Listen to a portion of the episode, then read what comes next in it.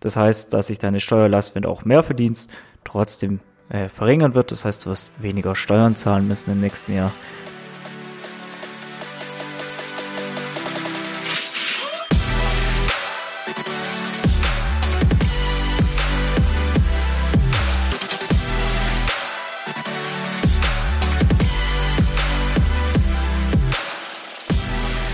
Hi, Servus und herzlich willkommen zu einer neuen Podcast-Folge in deinem persönlichen Finanzgipfel.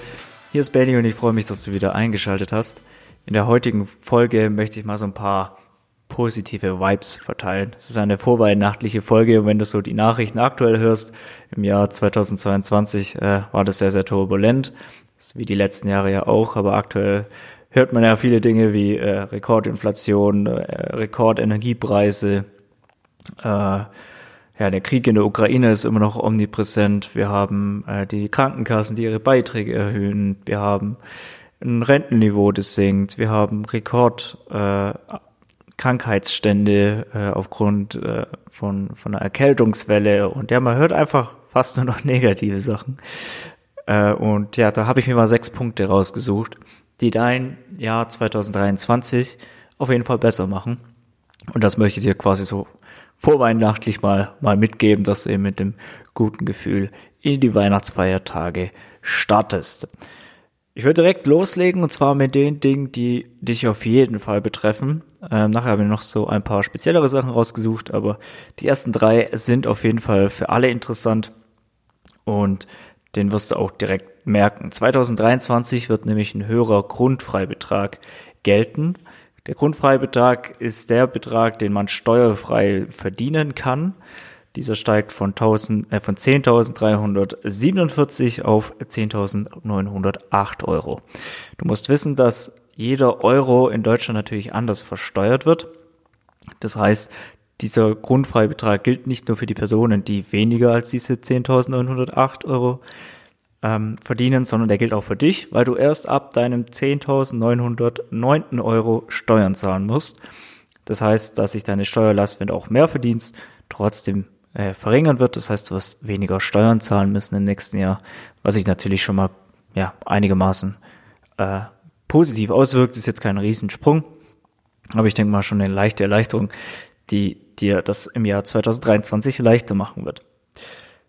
Die zweite Änderung, die kommen soll, die ist noch nicht ganz fix, ist, dass Rentenbeiträge voll absetzbar sein sollen. Du darfst ja, wenn du in die gesetzliche Rentenversicherung einzahlst, diese Beiträge in der Steuererklärung ab angeben und äh, dadurch dein zu versteuerndes Einkommen verringern.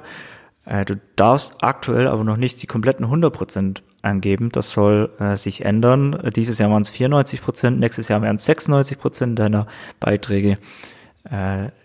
Lindner hat geplant, das Ganze im Jahr 2023 auf 100% zu erhöhen, dass du also direkt deine Rentenbeiträge voll von der Steuer absetzen kannst, was auch für sogenannte Basis- oder Rürup-Renten gilt. Das heißt, wenn du da so einen Vertrag hast, weil du zum Beispiel selbstständig bist oder relativ gut verdienst, so ab 60.000 aufwärts, kann das Sinn machen und du hast so eine Basisrente abgeschlossen, dann kannst du die auch dann 2023 voll von der Steuer absetzen. Und dann haben wir den dritten Punkt, das ist der Sparerpauschbetrag. Der Sparerpauschbetrag war ja ewig gleich.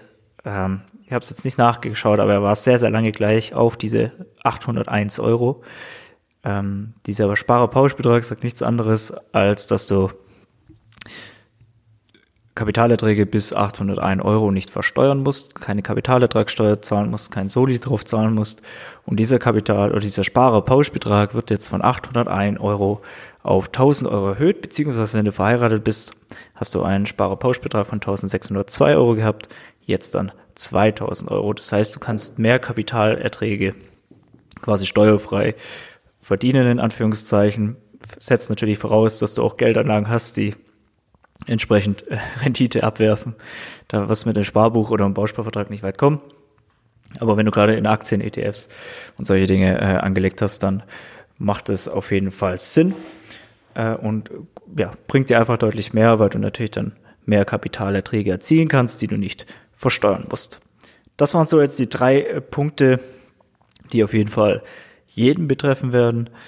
Dann gibt es jetzt noch drei speziellere Sachen. Aber ist auch ganz gut zu wissen. Zum einen, die Homeoffice-Pauschale wird verändert. Das heißt, du kannst jetzt fünf Euro pro Tag ansetzen, indem du im Homeoffice bist. Die Höchstgrenze liegt hier bei 200 Tage, ergibt äh, eine, eine steuerliche absetzbare Summe von 1000 Euro. Bisher waren es 120 Tage und 600 Euro, die man maximal ansetzen konnte. Also kannst noch ein bisschen mehr von der Steuer absetzen.